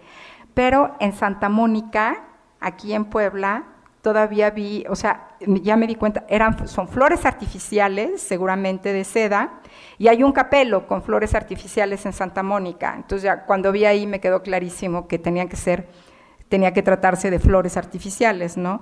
Y que sería también como una modalidad pues totalmente poblana, ¿no? O al menos que yo no conozco para el siglo XIX en otras, en otras regiones. Vean, este, por ejemplo, en lugar de el florero de vidrio, es un florero también de porcelana, pero tiene la misma idea, ¿no? De, em, del, del, marco, ¿no? El marco del espejo dorado, la, la, la plancha, eh, de mármol. Y bueno, todos estos, no se podría decir, en, alguien ha dicho que podrían ser como cuadros de, si los otros son cuadros de comedor, estos serían de tocador. Pues no necesariamente, porque las licoreras pues estarían asociadas también, ¿no? Al, al, comedor, ¿no? A la comida, y solo, bueno, pues los perfumeros sí, tal vez al comedor. Se trata, no se trata que sean de comedor o que sean de tocador, sino más bien es como esta representación, ¿no? De todos estos objetos de vidrio y cristal que producían las fábricas, las fábricas poblanas. Aquí, por ejemplo, es un reloj, ahí sí creo que sea más bien un objeto este, exportado, pero vean, por ejemplo, aquí con la representación de la cerveza espumosa, le acaban de quitar, aquí está su corchito, su envoltura. Pues con esto terminaría esta, digamos, como este recorrido por la naturaleza muerta de Arrieta, pero quería también como mostrarles qué, qué hacían los otros pintores que trabajaron también este género. Bueno, fueron las mujeres las que más trabajaron este género y eso tiene una explicación pues muy muy clara y era que como ellas no podían ir a estudiar a la academia, bueno, de hecho, la Academia Poblana es una de las, de las primeras academias que acepta a las mujeres para la clase de dibujo, pero el dibujo del desnudo masculino en el cual se basaba toda la enseñanza académica, pues no estaba, estaba prohibido para las mujeres, ¿no? Entonces, bueno, que era como lo más fácil, lo que tenían al alcance y lo que podían trabajar, y aquí hay también como una diferenciación de género, artístico, o sea, la naturaleza muerta, que es el género más bajo, y de género, ¿no? Cultural, o sea, las mujeres, ¿no? Que no podían estudiar, pues eran como el, el, género también que podían, que podían trabajar, que tenían a su alcance, y decían los críticos, que sirve muy bien para la decoración de sus casas, que no las va a agobiar, también decía, por ejemplo, otra periodista que escribía para mujeres. Bueno, desde la primera exposición en la Academia de San Carlos, eh, vamos a tener muchos cuadros de flores o floreros, como se les llamaba también, de flores y naturalezas muertas de mujeres. Uno de los primeros es este, de Juliana San Román, que lo presentó en 48, precisamente el año de la primera exposición de la Academia de San Carlos, ¿no? Y que luego lo va a re-representar, ¿no? En una pintura posterior de 1849, mírenlo, aquí se encuentra. O sea, este que está aquí, representado en su pintura donde ella se representa con sus hermanas, es este que está acá. Y este que estaba aquí fue el que, el, el que había hecho eh, su hermana, cada una, una de los dos. Bueno, ellas se van a, se van a destacar muchísimo en este, en este género de pinturas. Como ven, van a seguir un modelo pues diferente de los que tenía Arrieta, claro, los animales muertos, la inclusión, por ejemplo, de pues, todos estos objetos relacionados con el comedor, como este tibor oriental o este tibor también eh, poblano, este que es de, 1800, de 1850 también con, eh, digamos, con esta, esta caja china, ¿no? Todos estos elementos también orientales, bueno, que hablan claramente de la, pues, de estos objetos suntuarios, ¿no? O sea, de la riqueza también este, de, de las mesas. Otra artista que también trabajó este género, aunque se, especializó sobre todo en el género de animales, fue Pilar de la Hidalga, a la que vimos retratada, la que tienen ustedes acá arriba, retratada que está junto con Landesio, ¿no? Viendo el paisaje. Y eh, bueno, apenas hace poco han aparecido estos cuadros, ¿no? Que no, que no conocíamos y que tienen una, una gran calidad, ¿no? También modelos diferentes de los de Arrieta, este, por ejemplo, eh, este, del gato, ¿no? que combina el, tibor oriental, la cortina, ¿no? la pintura de animales, que fue lo que más le gustó a ella, y este gallito con la flor. Eulalia Lucio, que es, es hija del doctor Lucio, que fue uno de los, de los coleccionistas em, pues más importantes, ya les dije, no solo del país, sino también un, un, asiduo coleccionista de Arrieta. Bueno, pues va a ser una niña privilegiada, una niña privilegiada porque desde que tuvo uso de razón, ¿verdad? Este, bueno, vivió rodeada de pintura, su papá tenía una colección de arte europeo, la mayor colección de arte virreinal, también de pintura virreinal, y su papá era un gran conocedor, escribió también un opúsculo sobre la pintura virreinal en México, y le gustaba coleccionar entre los artistas mexicanos a los costumbristas, como Arrieta o a Manuel Serrano, este, en fin, tenía como como este criterio eh, muy, muy amplio de coleccionador. Entonces, bueno, eh, Eulalia tuvo desde, desde siempre muchos modelos para su pintura. Ahora, nos queda claro que eh, va a seguir, por ejemplo, aquí que veríamos de, de, Arrieta, que era un pintor que estaba en su casa, ¿no? que estaba, que colgaba en las paredes de su casa. Bueno, puede ser que la, ¿no? Esta, la plancha esta que va aquí, pero Eulalia se va a diferenciar porque va a tener como un dibujo mucho más meticuloso que el de Arrieta. Este, en general, o sea, podríamos como comparar pintura y pintura, pero en general va a ser como mucho más meticulosa en el dibujo. Vean, por ejemplo, aquí la, madera polillada, ¿no? En esta parte, o en esta parte de aquí podemos ver la, pues como la, la clara, ¿no? Ha empezado a impregnarse en la madera, ¿no? El, cascarón roto también, la pulpa de, la, de, las sandías, ¿no? o la textura también aterciopelada del durazno y del chabacano que encontramos, que encontramos aquí. Pero eh, Eulalia Lucio va a tener una una educación como, pues como pocas mujeres pudieron haber tenido. Su mamá venía, sus abuelos habían sido unas personas cultísimas, que se habían, la pareja se había dedicado este, con, muchísimo a la, a la, a la educación eh, de sus hijos de una manera como personal, que incluía todos los idiomas, la música, eh, eh, em, el, teatro, incluso los enseñaron a, tenían una imprenta en su casa para enseñarlos a imprimir cosas y así, bueno, o sea, venían de una familia este, totalmente fuera de serie, los abuelos, y luego su mamá, que era muy culta, ¿no? Hija de estos, de, estos abuelos que les menciono, se casa con eh, el doctor Lucio, que además de ser un eminente médico, era por otro lado un gran científico, miembro de muchísimas asociaciones, etcétera. Entonces, bueno, ya se pueden imaginar que este, la educación que pudo haber tenido Eulalia en todos sentidos.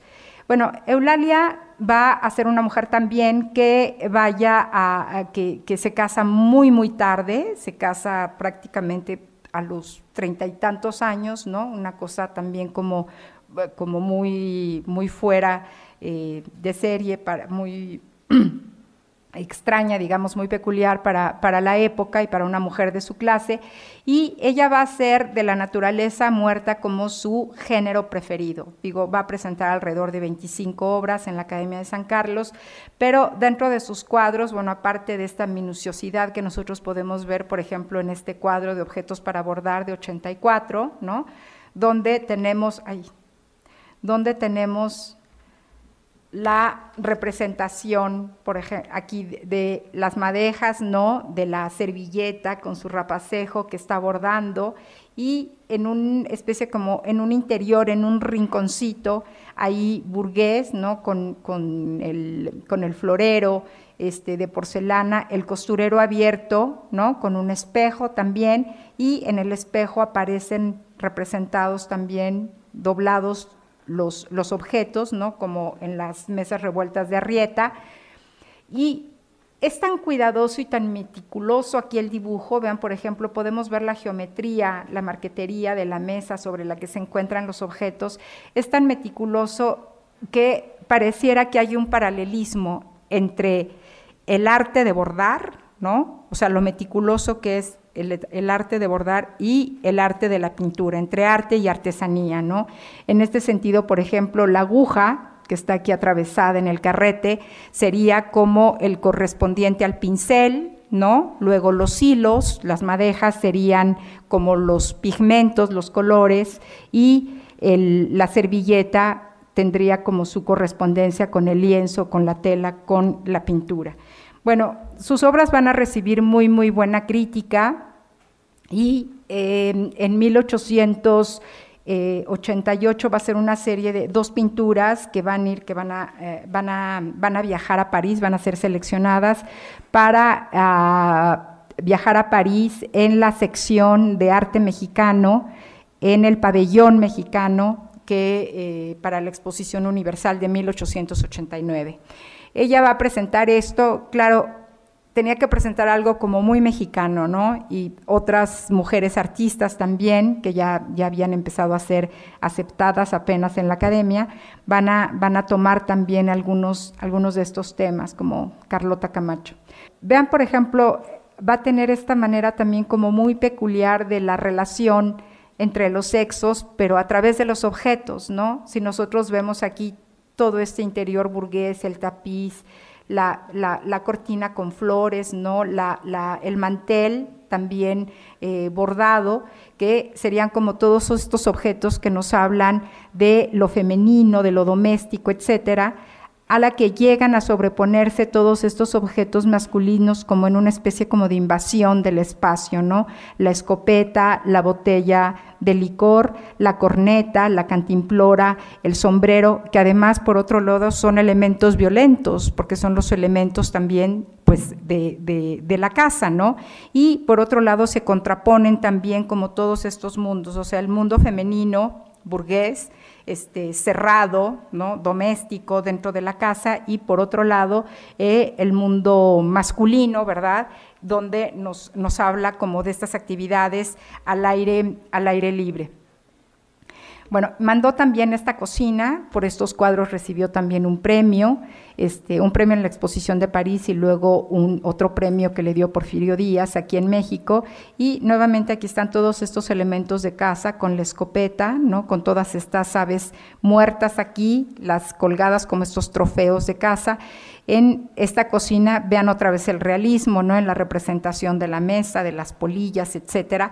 Esta servilleta ¿no? que ahora ya parece terminada, ¿no? con blanco y con rojo, y aquí como todos los elementos de el, del, mandado, ¿no? los, los rábanos, los pimientos, la cebolla, los chiles, ¿no? No sé si esto lo haya hecho a propósito, porque bueno, ella sabía que estas pinturas se iban a ir al extranjero, se haya querido poner aquí el verde, el blanco y el rojo, no lo, no lo podremos saber. Lo que sí queda claro es que nuevamente aquí vuelve a haber como esta, este encuentro ¿no? entre, entre el mundo masculino y el mundo femenino, la cacería, que por otro lado, bueno, sería como este elemento también del hombre como proveedor, digamos, de, la casa, y, y el elemento también femenino. Lo que sí queda claro, esto, ella tenía un año de casada cuando hizo este, este cuadro, lo que sí queda claro es como esta cosa como, como muy violenta de lo masculino, ¿no? Vean, por ejemplo, este, esta parte, ¿no? Esta herida sangrando dentro del ave. Y bueno, no todas las aves son comestibles, todas las aves que estamos viendo aquí, lo cual iría, haría como todavía como más fuerte esta idea de la, de la violencia. Y claro, pero bueno, si el modelo, aquí sí podríamos decir que el antecedente de de Eulalia Lucio es, por supuesto, Arrieta. Habría como otros artistas con otros, otros, em, otros modelos, Hermenegildo Bustos, ¿no? En, el estado de Guanajuato, del que conocemos estas, estos dos bodegones que tienen un esquema como totalmente diferente, que nos recuerdan como las pinturas em, de clasificación eh, un poco al, estilo del Linneo del siglo XVIII, de estas clasificaciones ilustradas, y no tienen, es como si las, los, los, frutos ¿no? estuvieran como flotando, si se dan cuenta, o sea, no, no tenemos como un panel como en la primera que les enseñé de Pérez de Aguilar, pero de alguna manera todos tienen sus sombras, si se dan cuenta, por ejemplo, la ranita que está aquí tiene aquí como su sombra, como para sostenerse, o la tuna también acá como si estuvieran de alguna manera sostenidas, porque si no sería pues un cuadro totalmente surrealista, ¿no? Con todos los objetos, todos los, los frutos flotando por el espacio pictórico, igual que los de acá, estos, y tienen de alguna manera, hay una especie como como de tarima invisible, que es donde se detienen, ¿no? Aquí en esta parte, luego aquí, luego otra que iría aquí, ¿no? Y bueno, aquí ya no en la parte de abajo definitivamente no. Otros a finales del siglo XIX y sobre todo con la entrada de las ideas, bueno, de las vanguardias, de la primera vanguardia que hubo en México, que fue el modernismo, este, se va a romper totalmente la jerarquía de los géneros, ¿verdad? Y ahora la naturaleza muerta va a interesar hasta al artista más ambicioso como al más modesto y al más humilde. O sea, piensen si no, por ejemplo, en todas las naturalezas muertas de los impresionistas o ya para principios del siglo XX de Picasso, por ejemplo, de Braque y todo esto, y que van a ser van a ser básicas para el desarrollo también del cubismo, ¿no? Y de, las otras vanguardias, de los fobistas, en fin. Entonces, esta, por ejemplo, que es de, es, de Félix Parra, ¿no? También ya de, de, las primeras décadas del siglo XX, muchos artistas ya en la academia van a dedicar muchas de sus obras a este, a este género, Romano Guillemín, Félix Parra, Ramos Martínez, por supuesto, y eh, todos estos artistas de la nueva generación. Este, por ejemplo, van a incluir, eh, eh, van a incluir em, objetos también, que esto vendría también de Arrieta, todos estos objetos característicos de la artesanía mexicana. Y bueno, el maestro sin duda en esto pues fue Germán Gedovius, maestro de muchos de ellos. Él se había formado en Alemania, y eh, donde estudió y ahí se ve empapar también de todas las ideas del modernismo. Esta es una de sus obras, bueno, a él le gustaba mucho pintar las amapolas, de hecho, desde principios, todas las dos primeras décadas del siglo XX va a ser uno de sus temas eh, predilectos, pero vamos a ver como, como la maravilla de esta pintura, ¿no? O sea, por un lado tenemos, hay una especie como de cortina, que no se alcanza a ver muy bien aquí, que se corre para ver esto y que nos vuelve a recordar otra vez como todas estas estrategias del barroco, o sea, este juego entre la realidad y la representación artística, pero ahora de una manera muy sofisticada porque así es el modernismo. El modernismo es un movimiento, tanto en la pintura como en la literatura, que va a ser un, movimiento artístico para conocedores. Está lleno de citas, de paráfrasis, de metáforas, etcétera, que solo los conocedores van a saber de dónde fue sacado. ¿Y esto para qué lo hacían? O sea, no era para dárselas de muy cultos, sino era precisamente para, resaltar la creatividad artística, para resaltar que esto era arte y no realidad, para resaltar esta idea, digamos, del arte por el arte y no el arte como imitación de la naturaleza, o el arte como algo superior a la naturaleza, ¿no? Para eso es para lo que hacían como todas, todas estas citas y todas estas paráfrasis. Entonces, bueno, aquí lo que tenemos es la representación natural, ¿no? La representación de las amapolas naturales, pero vean como que esto es la naturaleza, ¿no? Pero aquí tenemos cómo la naturaleza se convierte en arte, ¿no? En este, en este tibor de Talavera que tenemos aquí y cómo las corolas ahora de las hojas, ¿no? Y los follajes han sido a través de una técnica ancestral, ¿no? Que nos había venido de fuera y de muy lejos y los diseños también que eran, bueno, él no lo sabría, pero los diseños que eran, que habían estado sacados también de la porcelana y de la cerámica chinas, bueno, se han convertido en esto, ¿no? O sea, son como todo, todo este proceso de perfeccionamiento de una técnica, que es lo que representa el tibor, y como las flores naturales, acá tenemos la representación artificial, artística de las flores en el tibor, y tenemos también la representación en el mantón que le sirve de base a las flores, ¿sí? Sí, sí me entienden como este juego entre lo natural y lo artificial o lo artístico que representan las flores en el mantón y en el tibor también. Y bueno, para terminar, esto les traje esto que es una especie como de parodia también de la naturaleza de la naturaleza muerta. Vean cómo Ocaranza firma eh, firma su obra justo donde Arrieta firmaba sus obras también en el centro del borde de las mesas y eh, nuevamente en esta pintura eh, Ocaranza vuelve hacer de la ironía un elemento fundamental de su pintura, ¿no? O sea, es naturaleza muerta, que está, o sea, primero un juego entre las palabras, ¿no? Que están aquí en, la etiqueta, las palabras de aquí y la misma firma muy visible y muy fuerte de Ocaranza en la parte superior, la fecha, el lugar, la firma, para hacer que este borracho se ha convertido en una naturaleza muerta.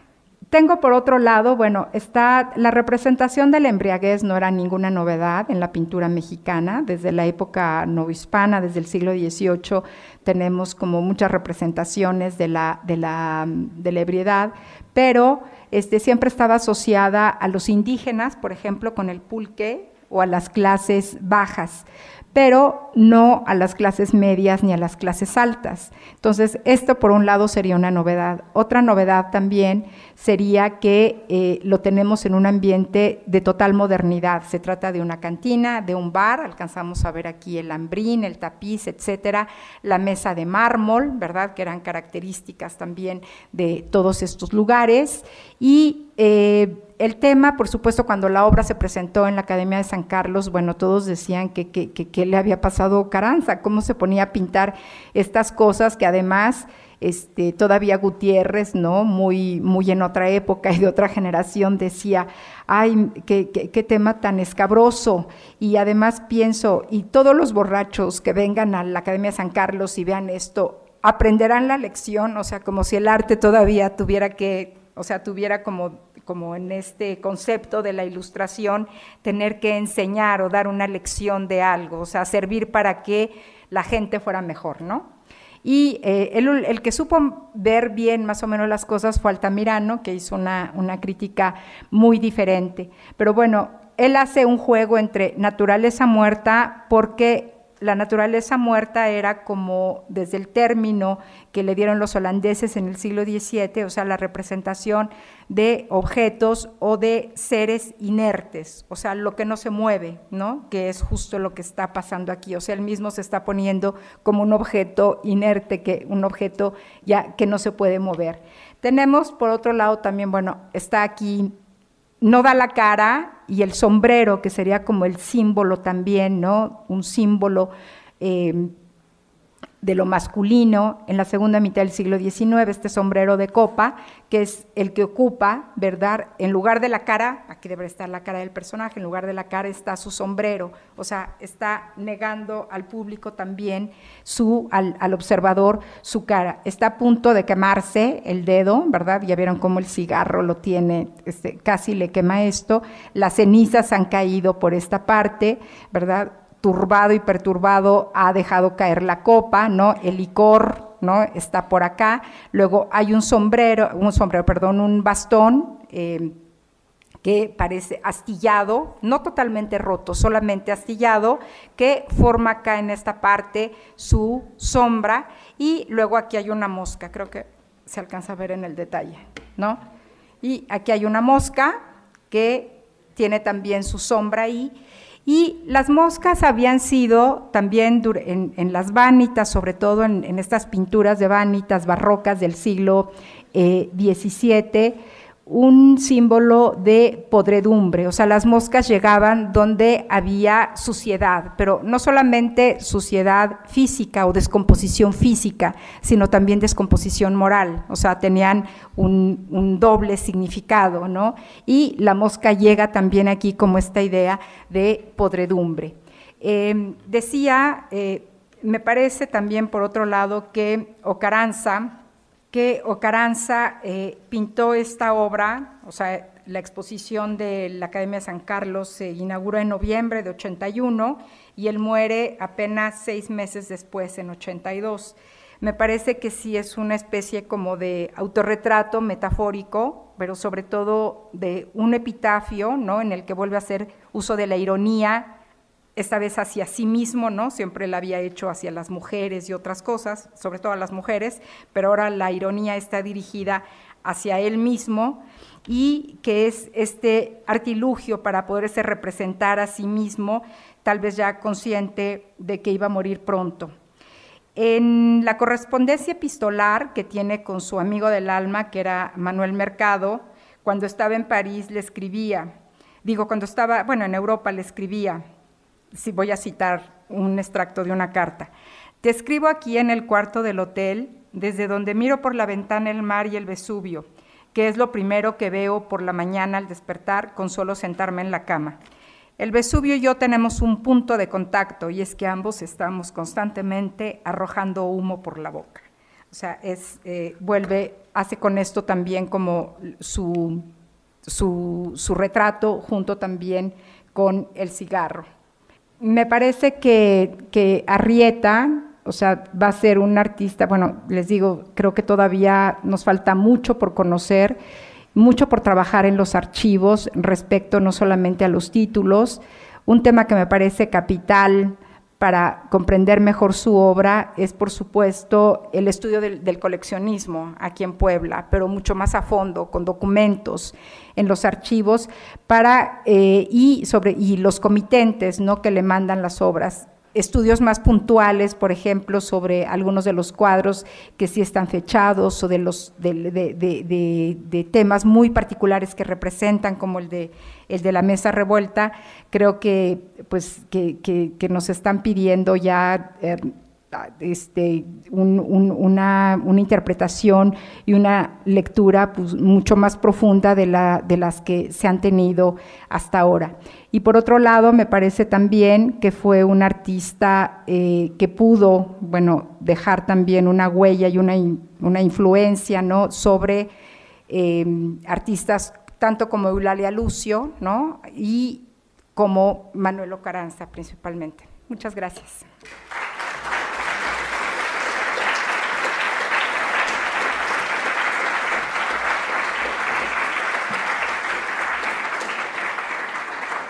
Bueno, no sé si tengan alguna pregunta o algún comentario.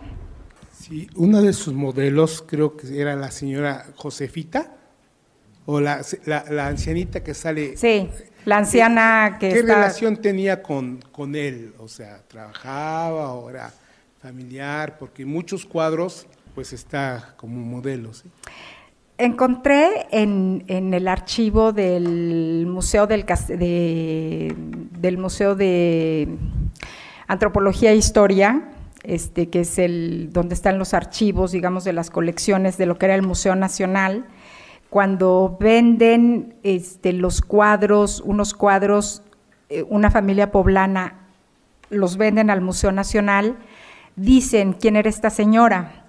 Y parece ser que era una señora pues que era como de esta gente que todo, que todo mundo conocía en Puebla, ¿no? O sea, una gente, no que fue, tuviera una relación personal con ella, era como el claco de risa, que era otro personaje que pululaba ahí por las calles, ¿no? Y que Arrieta también va a representar. Entonces, esta, esta, esta anciana se convierte en uno de sus modelos, sale en muchísimas de sus pinturas, ¿no? Esta, la que le está susurrando algo ahí a la China. ¿No? Sale en muchas, muchas de las pinturas. Pero no era que tuviera, no creo que fuera que tuviera una relación personal con ella, sino que era uno de estos personajes de la ciudad. Por eso es tan importante irse ahora es que de Arrieta se han contado cada cosa que bueno. O sea, es irse a los, a los archivos, ¿no? O por ejemplo, a la hemerografía. En la hemerografía podría salir, por ejemplo, todos, como todos estos tipos, ¿no? O sea, en, en, gacetilla o todo esto, que pudiéramos como ubicar mejor dentro de la iconografía de Arrieta, que nos permitirían ubicar mejor. Otro cuadro muy icónico que pasó muy rápido, creo que se llama el Mirlo, algo así, que está el chinaco, la china y un pajarito, algo así que está representando, no sé si el amor o algo. ¿Es el de un eh, matrimonio feliz? No sé, no sé, tiene, hay un pájaro, eh, está la china adelante, el chinaco como abrazándola y tiene... Sí, un matrimonio feliz.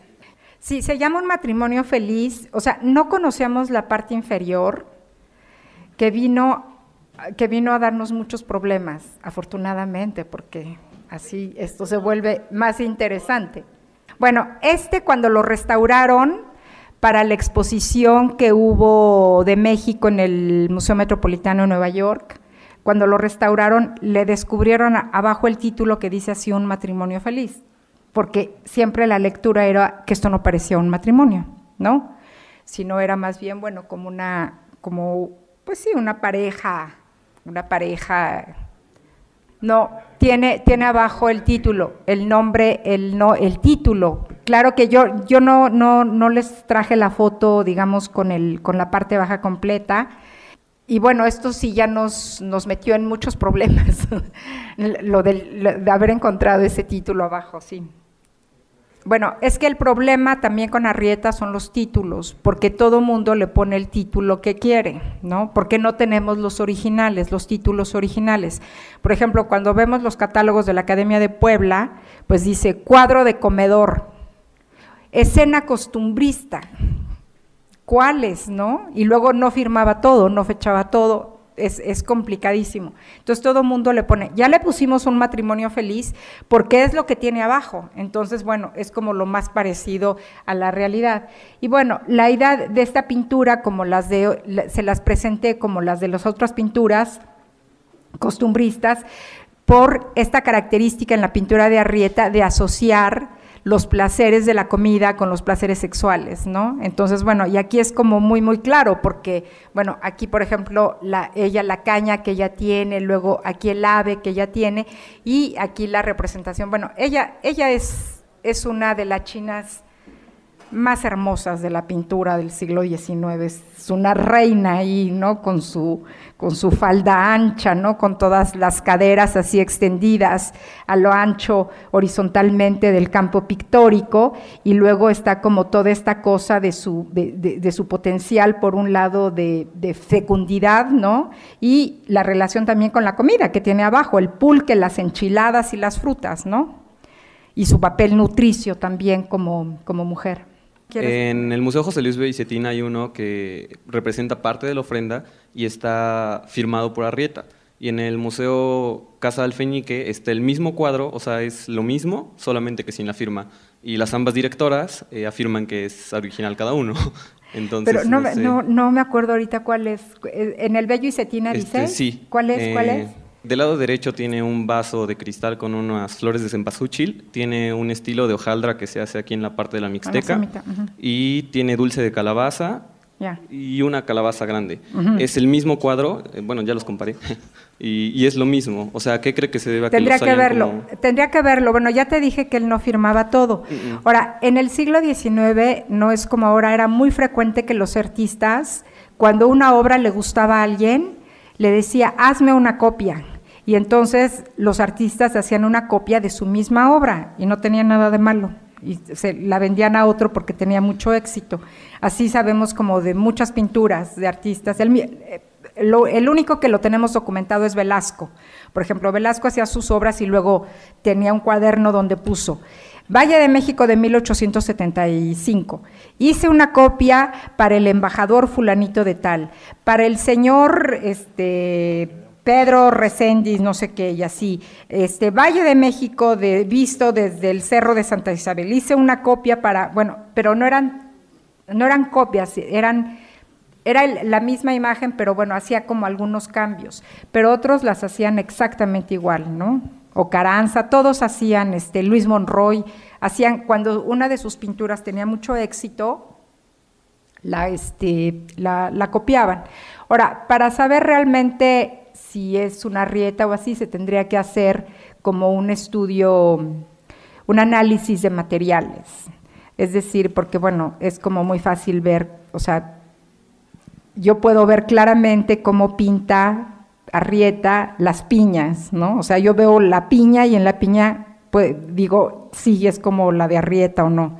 O sea, vas, vas haciendo así, pero esto es como lírico, ¿no? O sea, cuando realmente ya queremos saber si sí es, tenemos que hacer un estudio de materiales. Pero sí podría ser, sí podría darse el caso perfectamente de que, de que haya dos pinturas iguales o casi iguales. O dos y nada más firmaba uno. Pero en este caso, por ejemplo, él hacía dos cuadros para el comedor, pero dos cuadros diferentes y nada más firmaba uno y el otro no. Entonces, por ejemplo, a mí me ha tocado ver mucho en, colecciones particulares que tienen, casi siempre todos tienen dos arrietas, van por par los cuadros de comedor. No sé si para poner en un, en un muro y en otro, y uno sí está firmado y el otro no, y uno sí está firmado y el otro no. O sea, que vienen ya como de colecciones antiguas, ¿no? Que se tienen de hace muchos años por pares. Sí, pero no son iguales, no, no eran iguales, no, no, no eran iguales. Ahora que nos decías sobre la sobre que descubrimiento del título les produjo problemas. Este, me surge a mí la duda de en qué estado de conservación se encuentran en general las, obras de, de, Arrieta y en qué estado se encuentra el proyecto de restauración, si es que es necesario. No, están, es que están en colección particular. Entonces, no, están en, está en muy buen estado, pero no, no para nuestra vista. en una colección particular difícil, difícil de ver, muy difícil de ver. O sea, casi creo que desde que fue la exposición el Munal nunca más lo he vuelto a ver, no, muy difícil de ver. O sea, ese es el problema también, ¿no? Que, que, que están en colecciones particulares. Por eso, bueno, pues hay que disfrutar lo que sí podemos ver aquí en Puebla, en el Bello, aquí en, en el otro Bello. Yo en el Museo Bello precisamente vi ese del último amor, que nos hicieron la observación del capelo, como tiene los reflejos de ventanas, que es una hermosura. Sí. Y que es, es una colección privada y que son unas obras muy bellas. Y comentaba la guía en ese momento que le pagaban muy poquito a este señor Arrieta, que incluso no sé, hablaba 10 pesos, una cosa así. No sé si tenga algo que comentar al respecto. Este es uno de los mitos de Arrieta, o sea, desde incluso desde que se murió y el mismo Prieto siempre dicen que es muy pobre y que era conserje y no sé qué. Bueno, conserje en el siglo XIX tenía como otra otra connotación. Y a mí me, me parece muy difícil, o sea, es un poco este mito del artista de era pobre, pobre, pobre, era ingenuo, ingenuo, ingenuo, era del pueblo, era liberal, por supuesto, porque cómo va a ser conservador, ¿no? Era este, era liberal, era no sé qué. Me cuesta mucho trabajo creer que fuera así de pobre cuando es uno de los pintores más productivos que conozcamos del siglo XIX, ¿no? Junto con Velasco. O sea, es impresionante la cantidad de bodegones, o sea, yo creo que es del artista de los que más conocemos obra y por más baratas que las hubiera dado, ¿no? O sea, piensen que, digo, porque tan ingenuo y tan ingenuo no podía ser, porque él había estudiado en la academia, no era alguien que se formó solo, que no era un artista popular como se le ha querido ver. Entonces, sí me cuesta mucho trabajo creer ese mito de la pobreza, ¿no? Sí, porque es que nada, simplemente digo, yo no lo tengo, o sea, no, es que yo sepa cuánto costaba cada cuadro, no lo sé, es algo que me encantaría saber y que podría estar en los podríamos encontrar en trabajo de archivo.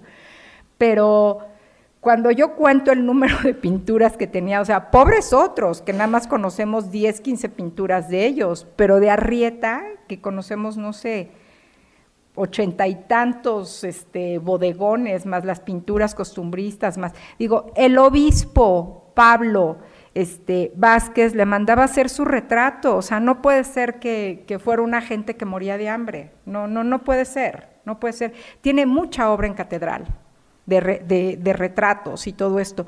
Cuando se muere el general Osoyo, que era adorado por los poblanos y le hacen su pira aquí en la catedral, le mandan a hacer el retrato a, a Rieta, y todas estas, todas estas casas burguesas que le hacían los bodegones de los que conocemos, todos los demás que habrá todavía, o sea, yo no creo que haya sido muy pobre, ni siquiera pobre. Producción, vida y lectura consultores. Este podcast lo encuentras disponible en Spotify, Google Podcast y en museoamparo.com.